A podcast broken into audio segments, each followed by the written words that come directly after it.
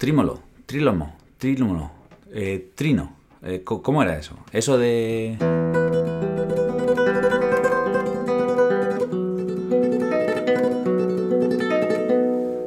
Momento guitarra, episodio 43.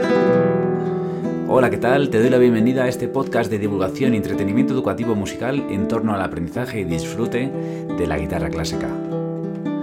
Esto es para ti si buscas motivación, inspiración y crecimiento en tu viaje con las seis cuerdas. Me presento, yo soy Pablo Romero Luis, músico y profesor, y hoy tenemos un podcast sobre trémolo. Trémolo, sí sé decirlo, pero es eh, curioso que muchas veces me preguntan de cómo era, cómo era eso, el trílomo, trímolo. Además, este fin de semana he publicado esta pieza, bueno, el tutorial de esta pieza que estoy tocando y que no puedo tocar y hablar a la vez, pero bueno, puedo tocar un poco de trémolo a la vez que, hablo.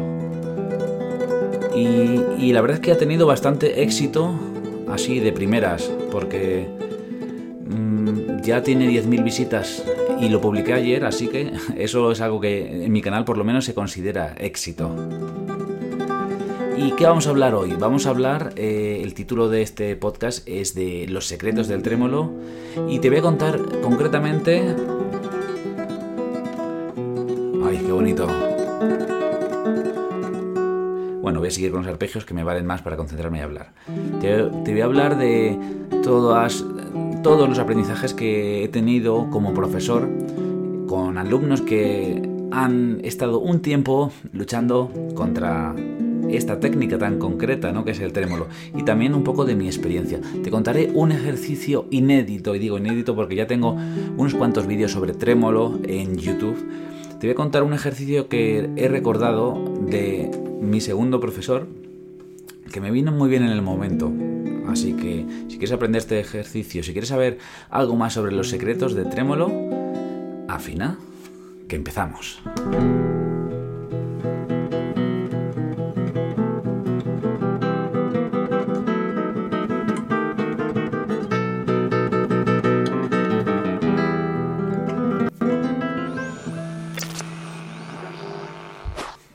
Puesto un nombre muy jugoso hoy para este podcast. Los secretos del trémolo. ¿Qué secretos? ¿Qué secretos tiene? Bueno, pues por si acaso no sabes lo que es el trémolo, porque es muy posible.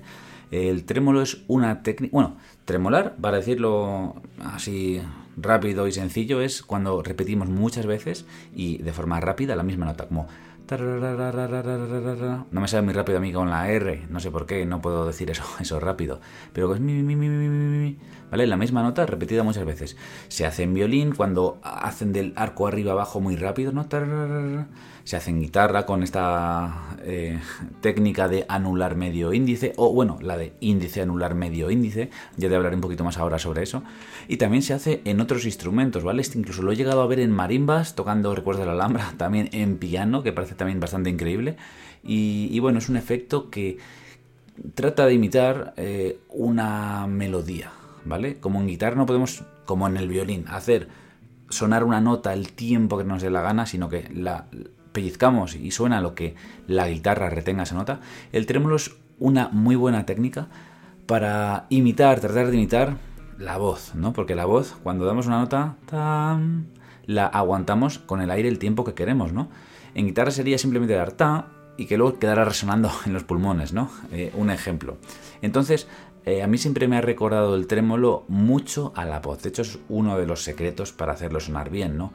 El tratar de respirar el trémolo como si estuviéramos cantando esa melodía. Pero bueno, ese es uno de los secretos de nivel avanzado. Te voy a empezar hablando de uno de los secretos para hacer sonar el trémolo, que es una técnica que parece imposible al principio. ¿Por qué?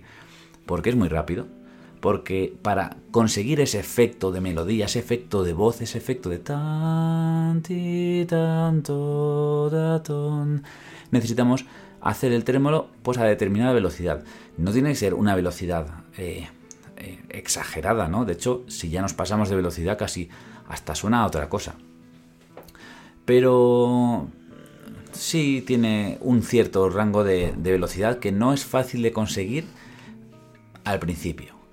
¿Cuándo empieza a sonar el trémolo bien? Pues mmm, no te puedo decir un número concreto porque cada persona tarda más o tarda menos. Pero sí te puedo decir que a lo mejor en el rango de un mes, incluso un poquito menos, pero ya esos son casos muy particulares, de uno a nueve meses practicando trémolo tranquilamente. Yo soy más del de nueve meses, ¿vale? Porque, porque, bueno, pues una de las cosas que más importan para que, uno de los secretos, para que suene bien el trémolo es la constancia, el eh, practicar el trémolo todos los días. Si estás tocando una pieza o quieres tocar una pieza que tiene trémolo, como la maravillosa Recuerdos de la Alhambra, una limosna por amor de Dios, o este estudio que he publicado yo, que es un estudio de Sagrea súper bonito que me ha recomendado, bueno, que me descubrió un alumno. Un, un, saludo y un abrazo desde aquí, Rafael, por descubrirme esta pieza que, parece que está gustando mucho. Y, la verdad es que es bien bonita. Eh, eh, si quieres tocar alguna de estas piezas, te recomiendo que te pongas a practicar el trémolo en tu rutina, ¿vale? ¿Qué es la rutina? Pues eso que hacemos antes de empezar a estudiar lo que hay que estudiar, ¿vale? Eh, la rutina de calentamiento en la que también hay, o debería haber, una serie de ejercicios técnicos. Empezar a poner ahí el trémolo sería muy buena idea si quieres mejorar ese trémolo, si quieres poder expresarte con esta técnica tan bonita. ¿Quieres que te diga más secretos del trémolo? Venga, te voy a decir eh, el ejercicio que te propongo. El ejercicio que te propongo para esta semana, para esta semana o para cuando tú quieras, para cuando estés escuchando esto, para estos 15 días, es eh, este. Vamos a hacer el trémolo con estos dedos. Vamos a practicar concretamente el trémolo clásico porque es justo el que se utiliza en la pieza que he publicado. Si, si quisiéramos practicar el trémolo flamenco, te podría servir igual este ejercicio, ¿vale? Pero yo voy a poner el ejemplo con el, con el trémolo clásico, con esos cuatro toques. Primero toque de pulgar en sexta cuerda, luego toque de anular en primera, medio primera cuerda e índice en primera cuerda, ¿vale? Yo creo que si estás escuchando este podcast, los conocimientos que te acabo de dar, todos te suenan, ¿no? Los nombres de los dedos, los nombres de las cuerdas, o sí, los números, ¿vale? Entonces, simplemente esto sería un trémolo, ¿vale? A una velocidad lenta, a una velocidad más rápida, ¿vale? No quiero que lo hagas rápido, lo que quiero es que lo hagas así. Quiero que varíes esos acentos y hagas cuatro veces con un acento concreto. Es decir, acento en pulgar. Lo voy a hacer un poco rápido para el ejemplo, para que sea, para que se quede aquí grabado de forma rápida, pero quiero que tú lo practiques lento. Sería pulgar con acento, mira. Tres y cuatro. Pasamos al acento al anular. Acento al medio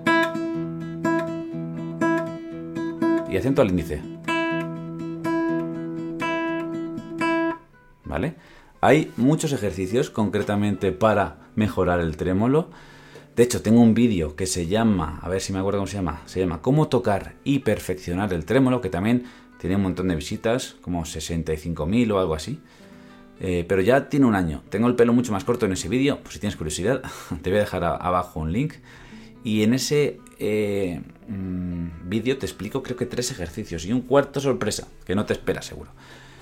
No obstante, este ejercicio que he explicado aquí no está, no está dentro de ellos y yo creo que te va a venir muy bien y te voy a decir el por qué. Porque es importante conocer por qué estamos haciendo los ejercicios y no solo ver un ejercicio en YouTube y hacerlo y ya está. Porque bueno, puedes hacerlo millones de veces, pero si no tienes el objetivo en la cabeza, pues puede que no te salga bien, puede que no te suene, puede por eso decir, pues es que lo he probado y no funciona, pero tienes que entender qué hay detrás. ¿Qué hay detrás de un buen trémolo? Pues lo que hay detrás es control, ¿vale? No me acuerdo que había un anuncio que decía la velocidad sin control no sirve nada, o la potencia sin control, no me acuerdo.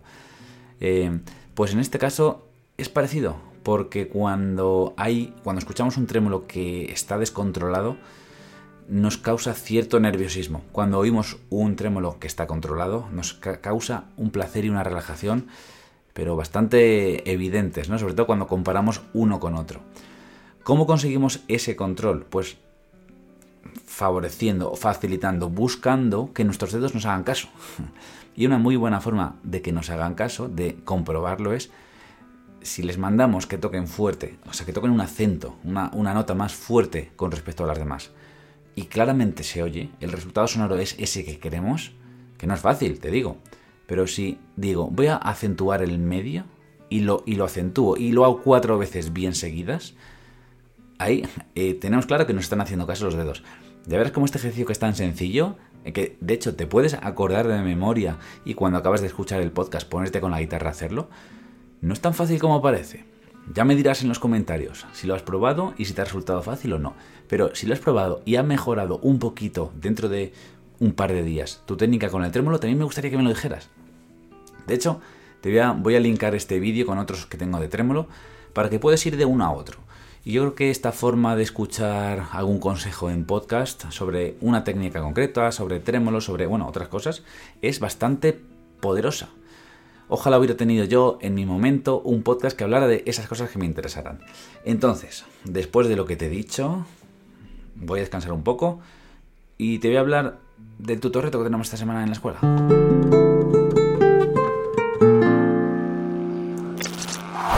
Pues ya he descansado, cinco segunditos. Muy bien, siempre dejo un espacio y aquí dentro de los podcasts para mis alumnos de la escuela Momento Guitarra, eh, porque sé que ellos escuchan, ellos y ellas escuchan este podcast y bueno, y es como una motivación extra cada 15 días, que eso de la motivación es algo muy importante en mi método. Eh, una motivación para ponerse, ¿no? Y otra de las cosas que tiene motivación es, son los tutorretos, que te explico rápidamente qué es un tutorreto, ¿vale? Como otras veces. Un tutorreto es una intro, un ejercicio técnico, eh, un fragmento de una pieza que se explica en 10 minutos y que se puede tocar en otros 10 minutos o pues quizás en, 20 minutos, depende de, lo que te pongas tú. Y en este caso, ah, y otra cosa importante es que en la escuela está solo un mes, la duración de un mes. Es decir, desde que empieza el mes hasta que acaba el mes, puedes estudiarla, pero si no la has hecho, pues te quedas sin hacerlo. Así que sí o sí tienes que ponerte. Es una forma de motivarnos, ¿no? El, que, el saber que no va a estar ya eso otra vez, pues nos hace ponernos con ello.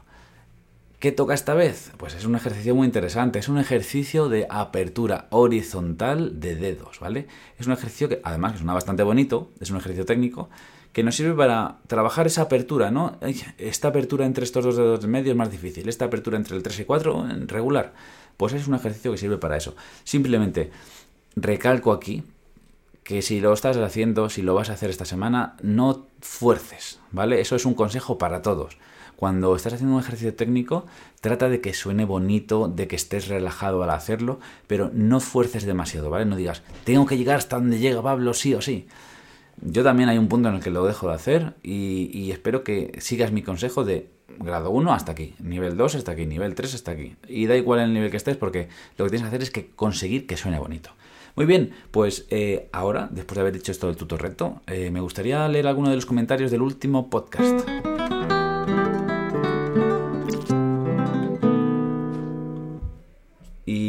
Antes de, ir al último podcast, porque justo estaba ahora respondiendo a algunos comentarios de YouTube, he visto uno que me ha llamado la atención y que me decía que explicara cómo limpio mi guitarra.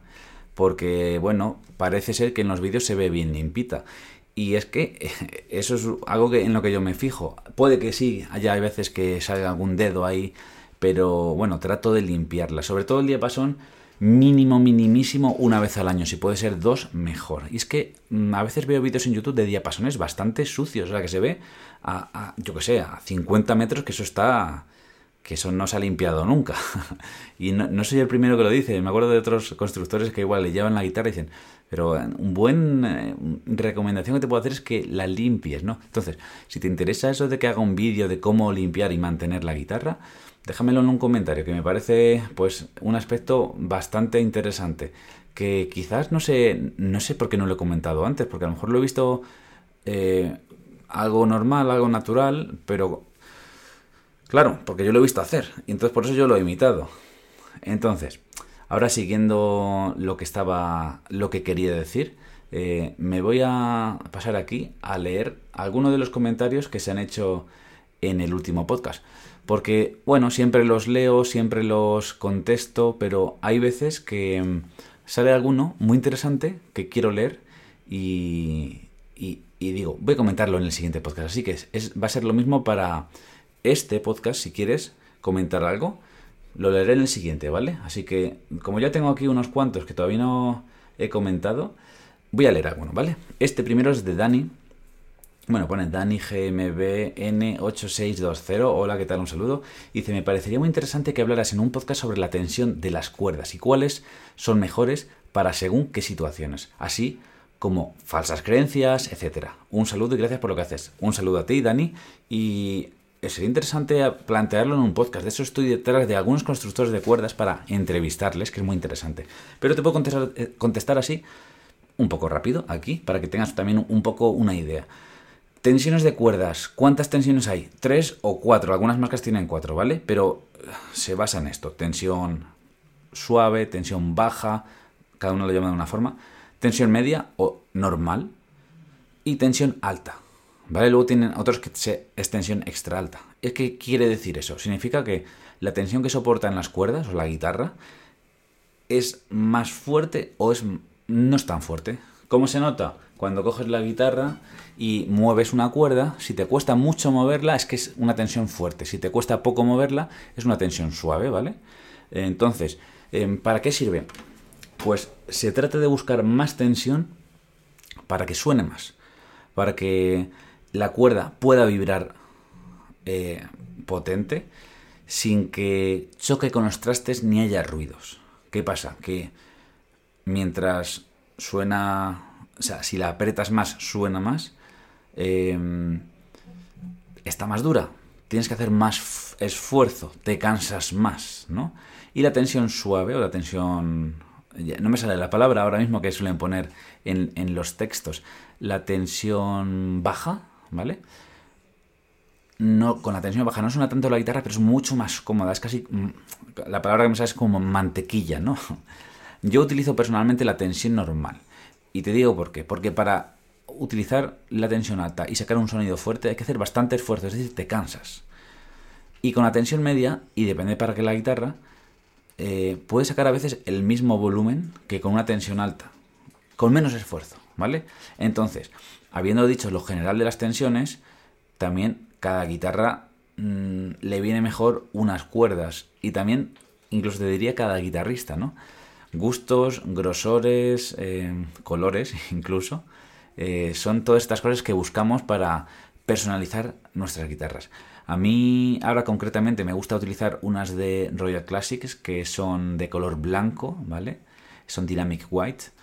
Y me gustan para las dos guitarras, pero antes de conocer estas cuerdas utilizaba Dadario y Sabarez para una guitarra unas y para otra guitarra otras. Así que, pues hay mucho donde elegir y sería muy interesante hacer un podcast con un profesional de, las cuerdas, ¿no? Em, mm, mm, mm. Otro comentario que he visto por ahí, de José Quitar, dice, eso... Ah, bueno, me está, estoy en el podcast de la memoria que, hice la, hace 15 días. Dice, eso, yo he tocado muchas piezas, pero memoriando tengo unas... Memoriando, pone. Tengo unas cuantas, como 10, así. Y mi objetivo es tocarlas todos los días eh, si puedo. Las 10 o como mucho 3 o 4. La única forma de que se quede de memoria, dice, es, y de paso, siempre mejorando las zonas más complicadas. Vale. Aquí dice José Guitar 1984 que la única forma de que se queden es tocarlas siempre y también además así las vamos mejorando. Hay que tener cuidado, está muy bien lo que dice, pero hay que tener cuidado con, con eso de tocarlas siempre y seguir mejorando, porque a veces, y yo hablo por mí, no hablo por él, obviamente, hablo por mí y en el caso de, de cuando decía, venga, voy a tocar esta pieza que me apetece tocarla, hace mucho que no la toco y la tengo de memoria también.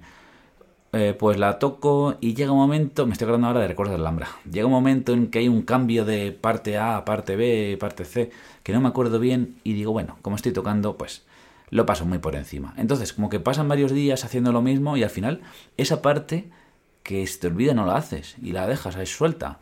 Entonces llega un día que la quieres tocar en un concierto y dices, no, sí, sí me la sé porque la he tocado muchas veces. Y estás tocando y llegas justo a ese sitio y dices, anda, pues esta parte no me la sabía. Tenía que haber cogido la partitura y haberla revisado. Y simplemente poner eso y decir, eh, cuidado con eso, que está muy bien retocar piezas antiguas. A mí me gusta, de hecho es una cosa que he implantado ahora en mi escuela, en el programa club, eh, hacer un pequeño repertorio, decir, vale, tengo estas nueve piezas que sigo mejorando, pero sé dónde está la partitura. Aunque las tenga de memoria, sé dónde están y si hay una cosa que no me sale, pues sé que la tengo ahí para mejorarlas, para llevarlas a ese 99% si es posible. Así que muy bien, me han gustado esos dos comentarios. También había algún otro que dejé sin responder. Y ahora voy a aprovechar para acabar de responder estos que había aquí. Em, también muchas gracias por los que me comentáis comentarios como, eh, como se oye muy bien, fantástico. Hola Juan, eh, un saludo. eh, también yo me les he aprendido la cantidad de, veces que las toco, o también muchas gracias por todo lo que haces por nosotros. De verdad que estos comentarios de gratitud me dan muchísima energía para seguir haciendo todas estas cosas, seguir comentando, seguir escribiendo, seguir publicando, componiendo y muchas más cosas que estoy haciendo y que dentro de poco vais a saber. Así que ahora simplemente eh, me limito a comentar o a decir o a recitar esto que me gusta tanto decir aquí al final eh, y es toca mucho y equivócate. Sigue tocando y comete errores. Continúa y empieza de cero si es necesario, porque lo importante, lo bonito, es el camino que recorres.